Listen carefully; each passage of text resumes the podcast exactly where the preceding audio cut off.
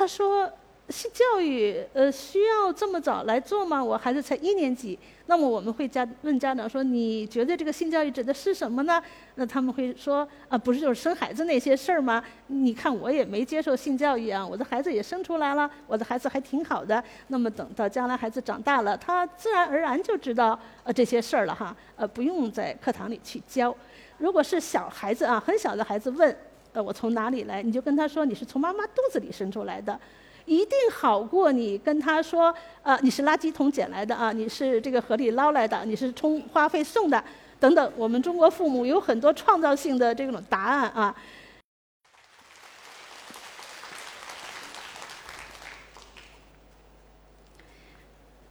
大家好，呃，我是刘文丽，我的专业呢是做儿童性教育研究的。呃，从一九八八年开始做性教育研究，到今年已经是三十五个年头了。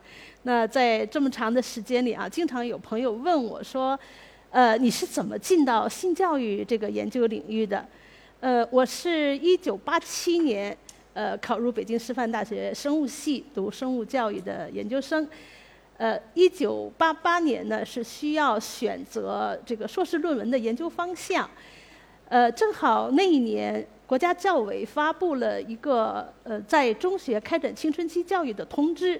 那在这个通知里呢，呃，规定哈要做三件事儿，一个呢是呃师资培训，还有一个呢是编写呃性教育的大纲和教材，另外呢就是加强科学研究。呃，我的导师呢也特别鼓励我能从生物教育的这个角度来研究性教育怎么做。呃，所以呢，应该说我是响应国家号召啊，呃，进入到这个性教育这样一个研究领域。那么大家知道，其实很长时间我们叫性教育不叫性教育啊，叫青春期教育。呃，而且大家会觉得是不是儿童性教育是这几年才出现的一个新的研究领域啊？呃，其实不是的。呃，我倒觉得一九八八年那个年代是我们国家呃儿童性教育研究的。一个黄金年代，嗯，那么我们在用“青春期教育”这个词的时候呢，大家也知道，呃，里面没有“性”这个字啊，但是其实它是在指代呃在青春期开展的呃性教育。呃，一个儿童啊，他在进入青春期之前，其实已经就是一个有性的个体了。呃，这是我们做幼儿园性教育的时候啊，家长经常跟我们交流的，说他们的孩子在呃两岁啊到六岁这个之间会提出跟性有关的一些问题。呃，当然是孩子能够用口头语言啊来表达他的问题。那么面对孩子这些问题的时候，我们作为家长应该怎么去做呢？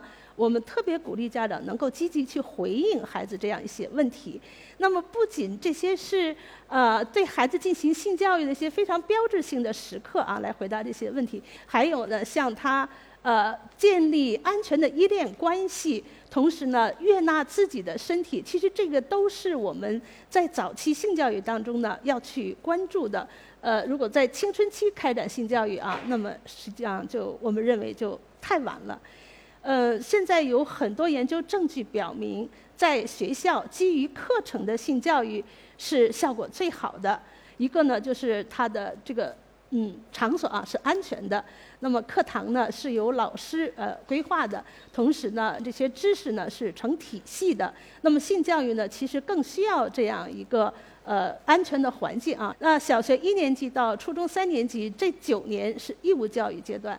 如果我们在学校能够开展性教育，那就说每个孩子在学校的这九年当中，他都能够接受性教育。那么这个对于教育公平来说，呃，也是非常重要的。呃，我实际上是从二零零六年开始去联系一些呃在北京的啊打工子弟学校的校长。呃，问问他们能不能进入他们的学校做小学性教育的课程研究？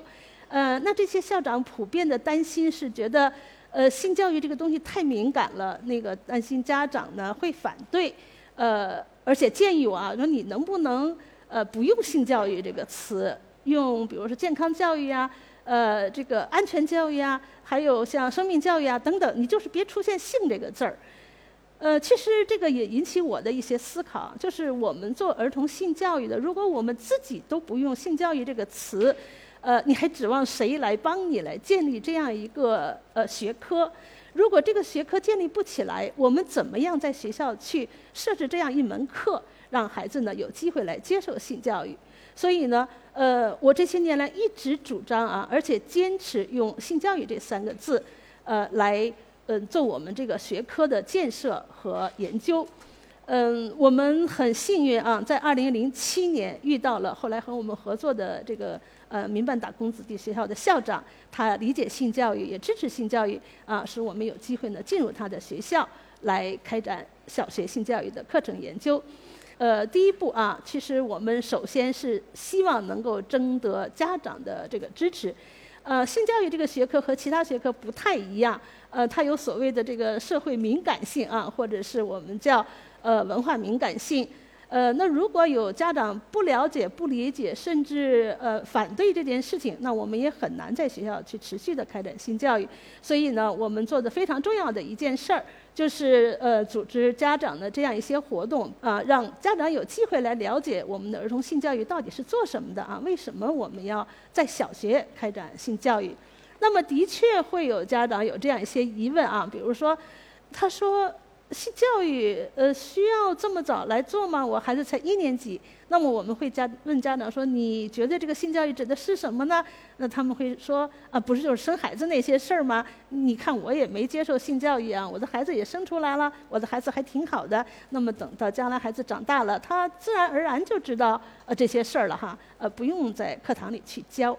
所以大家可以看到，我我觉得这个可能不是我们呃在打工子弟学校里家长他们特有的一种认识啊。所以在这儿呢，呃，我们也向家长普及这样一个概念啊，就是全面性教育。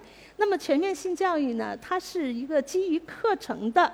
呃，探讨性的认知、情感、身体和社会性发展意义的啊，这样一个教学过程。那么，在这个教学过程当中，孩子们不仅能学到相关的知识啊，我们还培养他们的生活技能，还有一些价值观。呃，我以人际关系为例啊，人际关系是全面性教育当中非常核心的内容，目的啊，来帮助孩子建立和谐的人际关系。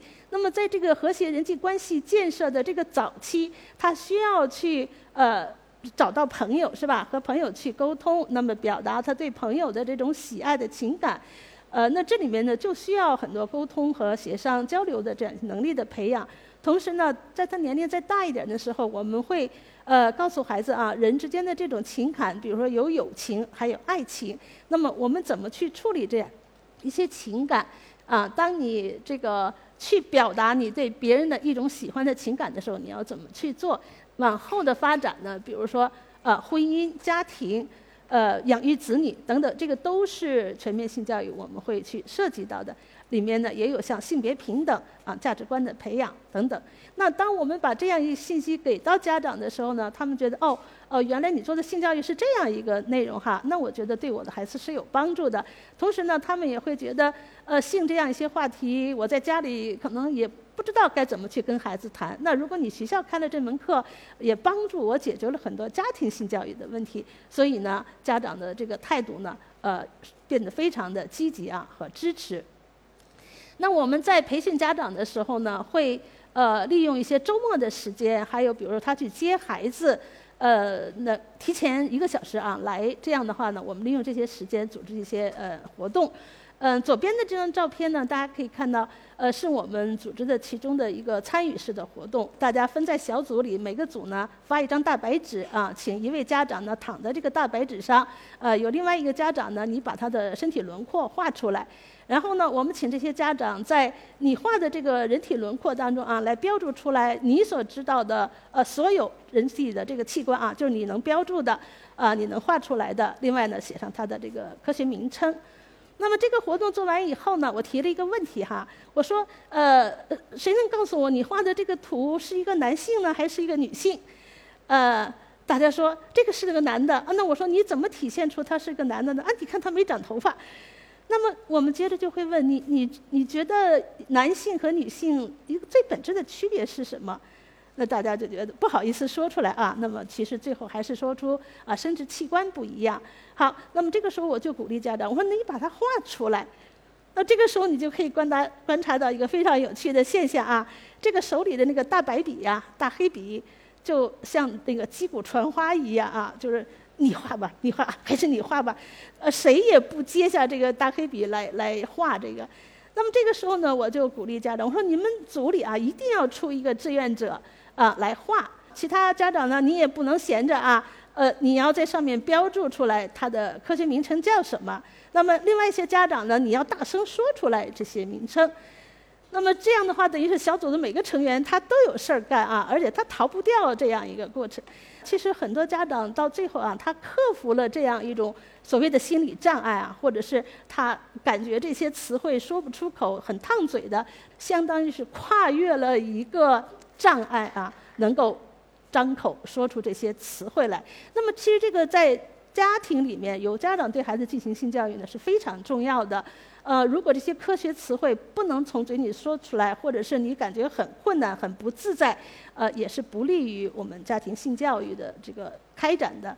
呃，那么右面这个图呢，是我们组织的校园的这个亲子活动，以性教育作为主题。呃，那么家长的参与是非常积极的。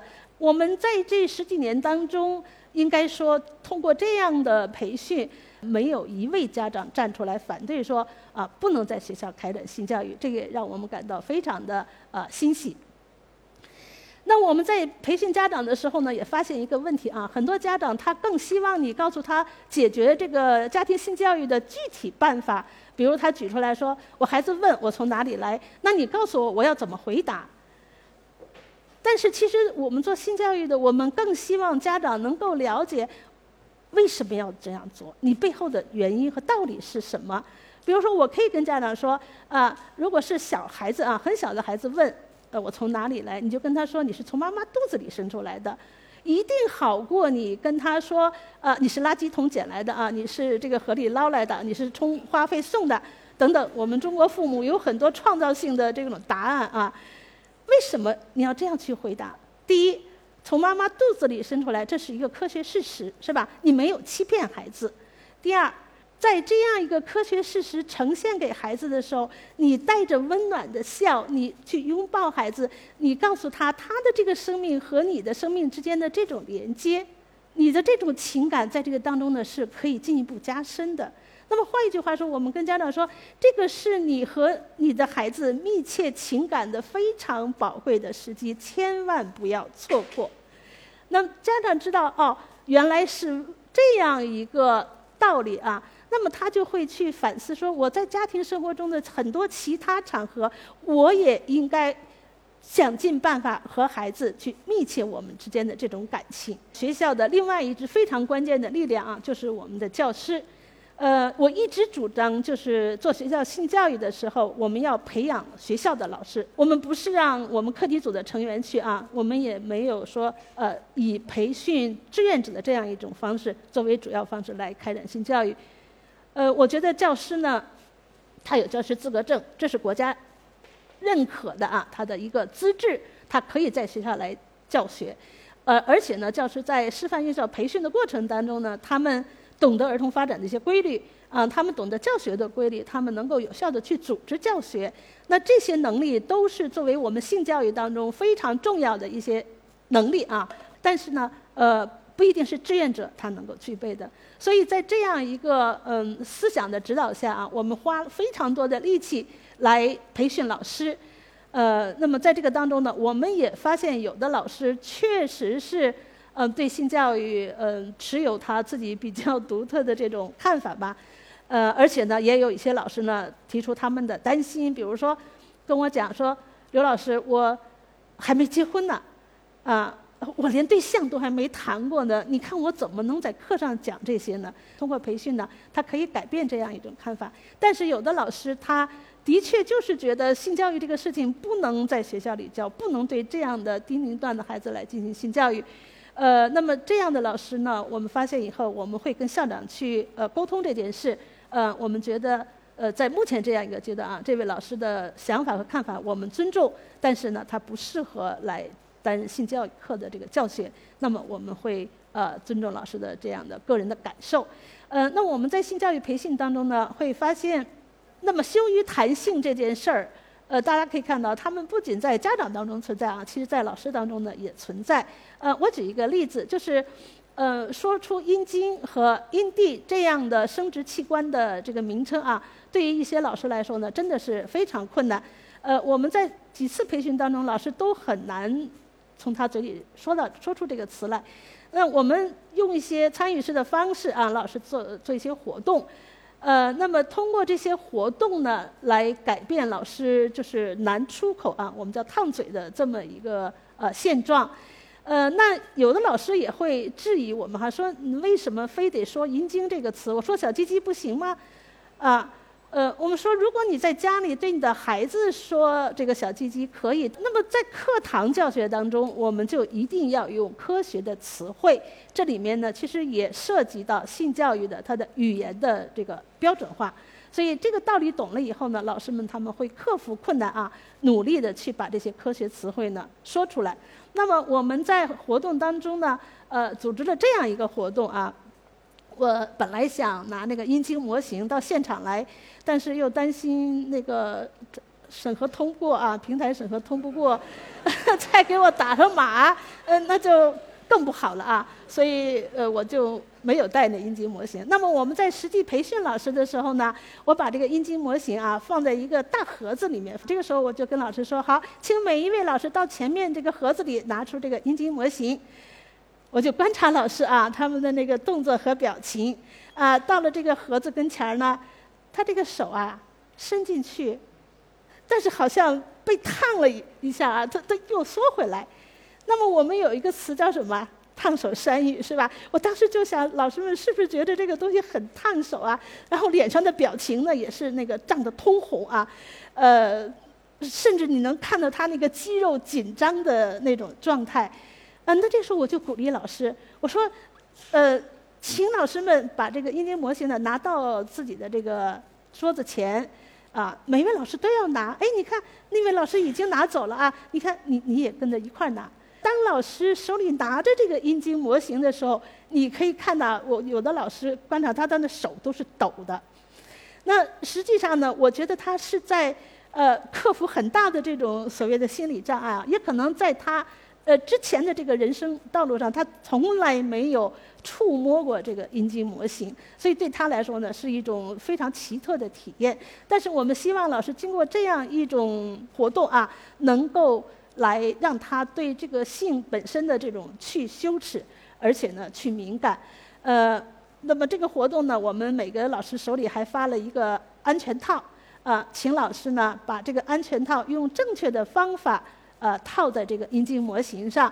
那么有的老师跟我说我。呃，我还没结婚呢啊，我从来都没看见过安全带。那么我跟他说，如果我们要教性教育课，我们作为老师来说啊，你首先要了解啊，你要自己学会正确去使用。那么经过这样的一个呃学习和训练呢，呃，其实很多老师不再惧怕这个阴茎模型了啊。啊，他克服了一些对性的这种羞耻感啊，呃，把性这些词呢都能够说出来。那么，我觉得这是我们进行教学呃能够顺利开展的呃重要的一步。呃，那么我们在课堂当中呢是呃有很多教育的主题啊。我举几个例子，在一年级呢，我们会讲这个养成良好的生活习惯和呃卫生习惯啊，另外呢爱护呃生殖器官。我们通常是在呃课前做学生访谈的，来了解他们已有的这个知识基础。呃，我们会问到孩子说，呃，大家有没有穿内裤啊？呃，我想可能大家都会觉得没有人不穿内裤吧。啊，但是呢，我们在访谈这些孩子的时候呢，的确有孩子会告诉我们他们不穿内裤。那么我们也会问到，呃，你每天清洗外生殖器官吗？也有的孩子说没有啊。呃，那你如果穿内裤的话，你是每天都清洗你的内裤吗？啊，有的孩子也摇头。所以我们觉得，呃，从小养成良好的这样一些卫生习惯啊，其实它有利于孩子的生殖器官的这个保护的。所以我们在课堂上呢，都会把这些知识呃传递给孩子。我们还非常鼓励孩子说，呃，你要在家里啊清洗你的外生殖器官，你要用独立的盆，啊，用你自己独立的毛巾。有一些人他们说。在家里啊和爸爸妈妈是混用的。那么孩子回家跟他说：“妈妈，你要给我买盆，你要给我买毛巾。”所以在这个性教育当中呢，我们不仅在课堂上教育孩子，其实孩子回家他也可以传递相关的一些科学知识啊，来影响他们的父母。嗯，这是我们二年级的一个课，就是关于身体的隐私部位。呃，那么这里呢，播放一段视频啊。呃，这是二零一三年中央电视台新闻调查栏目做了一期节目，叫《性侵犯隐蔽的罪恶》。呃，到我们的这个实验学校啊，去拍摄孩子们的课堂的场景。乳房，乳房，乳头，乳头，有肺体，有肚子，外的部分就是身体的隐私部位。哎，谁能给他穿上衣服来？谁来？呃，实际在这个课堂当中，大家可以看到啊，孩子们是非常自然的。坦然的，呃，在接受性教育，不像呃有些老师开始设想的或担心呢，他们觉得孩子会不会炸了锅呀，呃，会不会起哄啊，呃，其实这样一些场景呢，并没有出现。那么这个也给老师很大的信心啊，他们知道这样的课堂。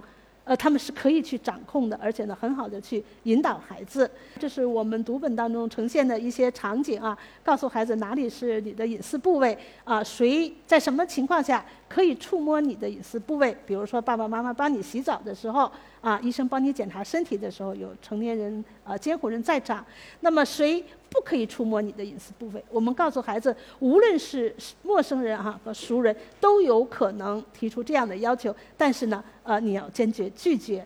呃，怎么去拒绝？我们也在课堂呢，让孩子呢，呃，进行相应的这种训练。比如说，用你的口头语啊说不，然后用你的肢体语言说不，啊，非常坚定的语气。那么这样训练以后呢，孩子。啊，一旦他遇到这样一些情况，他能把在课堂当中学习到的这些知识和技能啊，来运用到这个实际情况当中。那么，呃，在五年级的时候，我们把儿童性侵害这样一个主题呢拿出来，让孩子去学习，包括怎么去应对儿童性侵害。呃，在这些图当中呢，是一些场景啊，告诉孩子遇到这些场景你要警惕了啊。那么最右下角的那个呢，实际上是一个。呃，就是我们告诉孩子，有这么一些人，他会在孩子面前裸露他的外生殖器官。啊，以此达到自己的目的。那么，如果你遇到这种情况，你要怎么做？比如说，你不要尖叫，啊，你快速的从他身边走过去，然后呢，向你信可信赖的成年人去寻求帮助。那么，我们觉得经过这样的教育，一定好过这个孩子从来不知道会有这样的事情发生。那么，当他看到这种情况的时候，他受到惊吓。所以我们觉得性教育呢，其实，呃，在预防性侵害这个事情上，哈，我们的确有些知识要。在前，呃，教育呢要做在先。我我个人觉得啊，呃，性侵害这件事情啊，特别是对儿童的性侵害，已经引起了我们社会的广泛关关注。但是呢，性教育它不等于防性侵的教育。也不可能用一个课时或者是两个课时来完成呃防性侵的这样一个教育，它实际上是一个循序渐进的过程。大家可以看到，我们从小学一年级开始，在不断的这个学习当中啊，孩子们的了解性是怎么回事儿，自己的身体发育是什么，我有什么样的权利，这个身体是我的，我说话算数啊。呃，不行的时候，我就可以有权利拒绝。那么。到五年级，我们再来讲预防性侵害这个事情呢，孩子他就能够具备相关的一些基础知识和能力来应对这些事情。呃，那么我们在讲到儿童暴力这件事情的时候啊，可能大家对于身体暴力、对于性的暴力，呃，相对来说已经比较熟悉了。但是呢，有另外一种暴力。呃，会容易受到忽视，就是情感暴力，比如说用一些语言来挖苦、讽刺、呃威胁、恐吓孩子，那么让他们在情感上啊受到伤害。那谁会对儿童施予这种情感暴力呢？比如说他们的父母，比如说我们老师啊，比如说他们的同伴啊，都有可能这样去做。呃，那我们在课堂当中会告诉孩子。呃，你的爸爸妈妈啊都不可以说出伤你的这种情感的话。那么有一个女生就给我们提出来，她说：“呃，在家里啊，我妈妈跟我说，你要不好好学习，我给你送回老家去。”啊，她说我整天担心我妈会给我送回老家。那么大家知道这些呃流动的儿童啊，跟着父母到城里来，他们其实非常焦虑的一件事儿就是和父母的分离。那么孩子说出了这个事情以后呢，我们就跟他说：“妈妈不应该这样对你讲，其实这就是对你的一种情感暴力。”那么孩子回家以后呢，就跟他妈妈说：“妈妈，你以后不能再这样说我了，你这是对我的情感暴力。”啊，妈妈都觉得挺震撼的哈，说：“你看我孩子还懂情感暴力，还来提醒我。”那么这个时候呢，妈妈也给校呃学校打电话，跟班主任说：“哎呀，我觉得你们学校开的这课真好。”呃，也提醒我们父母啊，平时说话呢，呃，一定要注意啊，不能伤着孩子。大家可以看到，无论是性的暴力也好，或者是呃身体的暴力啊，呃，那么其实它背后都有一些嗯非常重要的社会因素，呃，就是一个性别平等的问题。那么呃，如果一个社会啊，大家更多的有这种性别平等的意识，它可以在一定程度上减少这种基于性别的暴力。呃，那我们什么时候来开展这个性别平等的教育呢？我们收到的数据，呃，来看小学生已经形成了呃性别刻板印象，其实更早。那我们从 Science 二零一七年发表的这个文章当中呢，可以看到，他发现。女孩啊，在六岁的时候已经形成了跟智力有关的性别刻板印象。他认为男孩比女孩更聪明，只有男孩才能去玩那些特别特别聪明的人才能玩的游戏啊。他自己不倾向于去选择那些特别聪明的人才能玩的游戏。那么这些性别刻板印象呢，会阻碍无论是男生和女生他的发展，包括他的兴趣爱好、他的专业选择、他的职业选择。那我们不希望呃这样的一些性别刻板印象啊，让孩子呢他的发展受限。所以在性教育当中有一个非常重要的概念，就是性别平等。那么我们在小学怎么样来教育孩子？呃，性别是平等的呢？比如说家里啊，男孩女孩都要做家务啊，男孩女孩都可以参与家庭事务的决策。呃，在选择职业上和未来的专业上，只要是你喜欢的，你都可以努力去从事这样的一些专业。呃，那在我们前面提到的全面性教育当中，有一个非常重要的核心概念，就是呃人际关系。那么，其实，在人际关系当中呢，呃，除了我们帮助孩子去建立和谐的人际关系以外，在他们的生命历程当中呢，也会遇到很多像呃嗯非常核心的啊生命当中的一些问题，比如说爱情。啊，婚姻、家庭、养育子女等等，这个都是我们在小学阶段要去教育孩子的。那我们在五年级有一个主题就是爱情啊，青春期的爱情。呃，我们会告诉孩子，恋爱这件事情啊，也是需要学习的。恋爱呢，呃，这种爱情啊，它非常美好啊，非常珍贵，也非常纯真，值得你去珍视。但是，它很容易变啊。那么让孩子知道，呃，他如果对一个人啊产生这样一种恋情，他可能不要去期待啊这样一个恋情呃地久天长啊，或者是呃白头到老。那么我们跟爸爸妈妈也讲，就是呃青春期的恋情实际上是孩子们在找一种自我认同。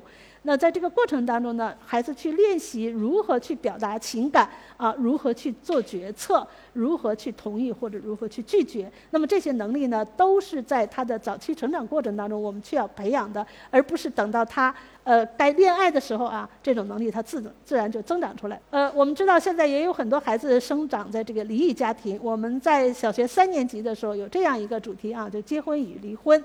嗯。其实，在很多这种离异家庭当中呢，爸爸妈妈是回避和孩子谈这件事情的。那在我们的学校课程当中呢，也极少有课程会涉及到这个内容。所以在这样的家庭中生活的孩子，他们的精神压力其实是非常大的。嗯，他们也羞于去寻求帮助，呃，觉得这个事情呢是一个呃没法开口的事情。但是我们在课堂上讲了这个内容以后呢，呃，其实这个内容会触及到孩子们内心啊，他非常呃。柔弱的那一个部分，那么有的孩子呢，下课以后就找到班主任来倾诉啊，爸爸妈妈离婚以后啊，对他情感上的这样一种影响。那么其中有一个女孩呢，她跟班主任说，嗯，呃，因为她爸爸妈妈离婚以后，她是跟奶奶一块生活，这个奶奶呢，经常在这个女孩面前说她妈妈啊被把把你爸给抛弃了呀，你看也不要你了呀，所以这个女孩跟妈妈的那种情感呢，实际上是有这种裂痕的。那么学了这个课以后呢，他找到班主任去倾诉，呃，他也意识到说，呃，尽管爸爸妈妈离婚了啊，那他们依然是爱我的，我也爱爸爸妈妈。那在那个母亲节的时候，他给妈妈主动打电话啊，在电话里呢，他跟妈妈讲说：“妈妈，我爱你。”呃，妈妈在电话那一边啊，听到女儿这样讲，真的就是泪流满面哈。她第一次听到女儿跟她说：“妈妈，我爱你。”呃，所以在这个过程当中呢，我们希望孩子能够了解，离婚它是父母之间啊，大人之间的事情，不是孩子的错。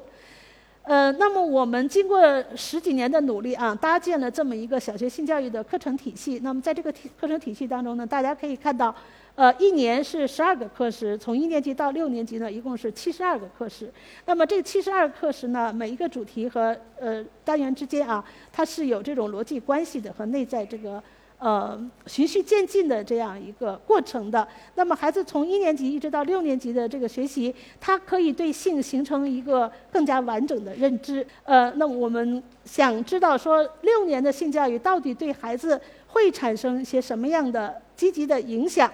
呃，我们性教育当中呢，非常注重的就是孩子价值观的培养，呃，公平公正啊。呃，自由民主，还有像这个多元包容、不歧视这样一些价值观。呃，我们在孩子在六年级要毕业的时候做了这么一个研究，呃，是和北京师范大学认知神经科学与学习国家重点实验室刘超教授的这个团队啊，我们做的一个研究。呃，我们请这个六年啊即将毕业的这些接受性教育的孩子和另外一个有同志的这样一个学校呢，呃，同样年龄段的啊要。毕业的这些孩子，呃，来做这样一个心理行为的实验。那么在这些实验当中呢，呃，我们可以看到这两个组的孩子，呃，其实能够看到他们在公平公正上面啊是有显著性差异的。那么这个研究呢是发表在呃《Sex Education》上，呃，是二零二零年发表的。呃，那我们可以翻过头来再看我们搭建的这个性教育的这样一个框架。我画出红色的这些部分啊，其实都是在着重培养孩子的这个价值观。那么大家可以看到，一个公平公正的这样一个价值观的培养，其实就是我们社会主义核心价值观的其中的一些重要的内容啊。所以我一直在说，呃，性教育是践行社会主义核心价值观的最佳课程。在我们的性教育的整个这十几年当中呢，我们也给孩子做了性教育的读本。呃，从二零一零年到二零一七年，呃，正式出版。那么我们再往前算，二零零七年我们就开始做这件事，到二零一七年完成出版的，这中间是经历了十年的时间。啊，每一册读本呢，都是经历了几轮的这样一个教学实践。嗯，可能在座的大家关注到过这件事情啊，就二零一七年二月份，网上呢，嗯，有读者啊，把我们的这个呃其中的一些图片呃晒出来。呃，引起了非常广泛的一个讨论。那么在这个讨论当中呢，我觉得有它积极的一面，就是大家普遍知道了有儿童性教育这么一回事儿啊。呃，而且呢，能够说呃儿童性教育很重要。嗯，但是呢，二零一九年的呃一月份，呃也是网上啊有关于这套读本的这个其他的意见。那这里面呢有一些争议点，呃，使得这套读本呢就被下架了。呃，那么我们知道，其实性教育它是一个。呃，充满争议的这么一个领域，无论是过去、现在和未来啊，都会有争议。那么有争议，我觉得并不可怕。呃，我们需要用严谨的科学态度啊来做相关的研究，呃，来提供证据，说性教育它为什么要在这个年龄段做，它对孩子的发展有什么样的好处，呃，来进行这种理性的探讨。呃，但是呢，呃，不是呃各种攻击。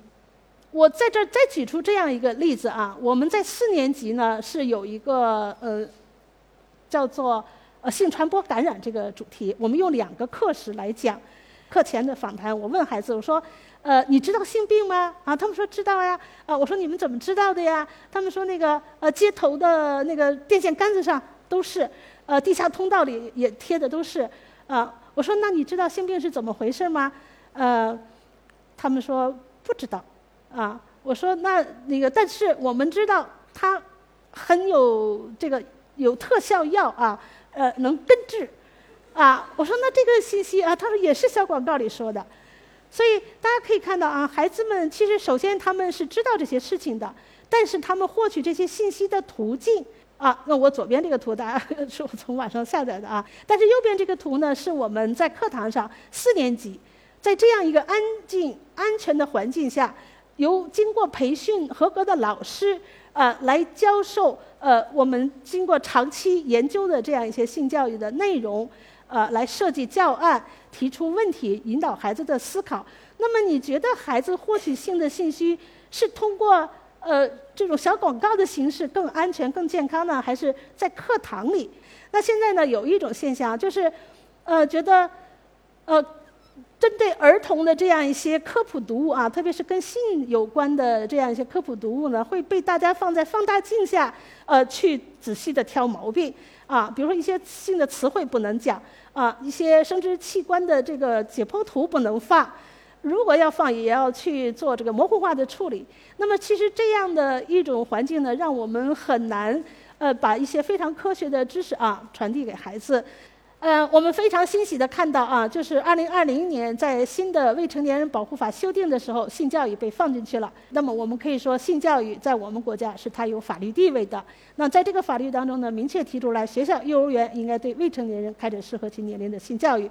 那么我们觉得，未来在中国的性教育研究领域啊，由这样一个未成年人保护法给我们提出了更高的要求啊，我相信会有更多的人进入到这样一个领域里去。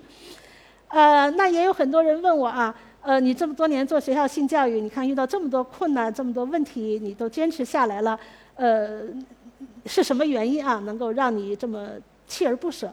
呃，其实我们做儿童性教育呢，有一个非常深刻的体会，就是它对儿童发展。是有好处的，它对家庭的和谐、社会的建设呢，其实都是有积极作用的。那么，在做性教育的过程当中呢，我们也得到了学生、家长和教师的大力的支持，这个呢是给了我们很大的信心。同时呢，呃，也让我们看到，呃，其实是我们肩上肩担负的一个责任啊。我的论文评审呢，当时是请呃我们国家著名的儿少卫生专家叶公绍教授。那么叶教授呢，他和这个呃，当时任我们国家总理啊，周恩来总理呢，在他任总理期间呢，对于性教育呢非常重视啊，来嘱托。呃，像叶公绍教授和吴阶平教授呢，来在中学在学校啊开展性教育。